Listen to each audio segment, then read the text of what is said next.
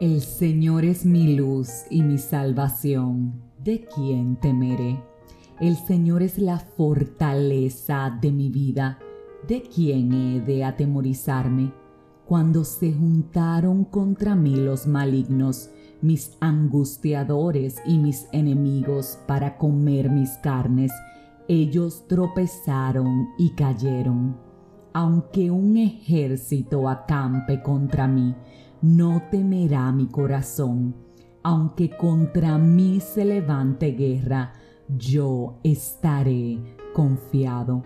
Una cosa he demandado al Señor, esta buscaré, que esté yo en la casa de mi Señor todos los días de mi vida para contemplar la hermosura de Él y para inquirir en su templo, porque Él me esconderá en su tabernáculo en el día del mal, me ocultará en lo reservado de su morada, sobre una roca me pondrá en alto.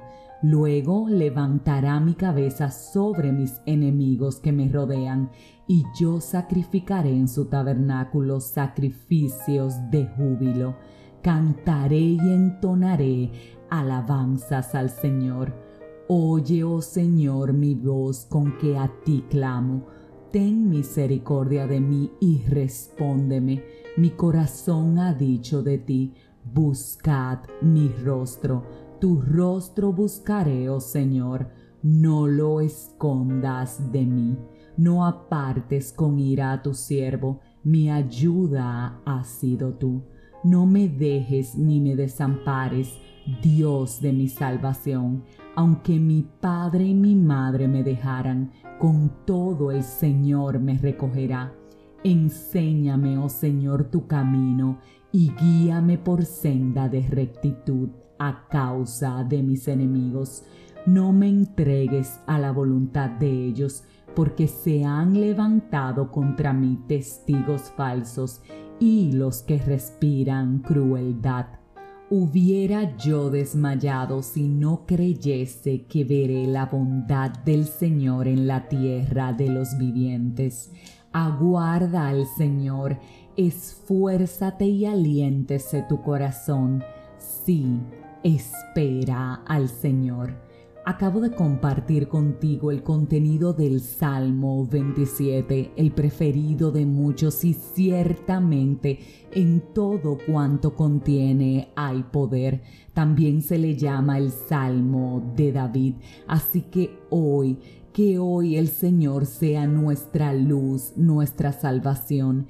Que hoy en fe tú y yo declaremos que no tenemos miedo, que no tenemos a quien temerle, que absolutamente nadie nos va a atemorizar porque Él es la fortaleza de nuestra vida porque sin importar la cantidad de malignos, angustiadores y enemigos que se junten para hacernos la guerra, nuestro corazón estará en paz en paz porque estamos conscientes de en quién confiamos, en paz porque estamos conscientes de que nos encontramos al lado del único verdadero, buscamos día y noche la presencia de Él, de nuestro Dios, la que simplemente aparta toda acechanza del enemigo de nuestra vida.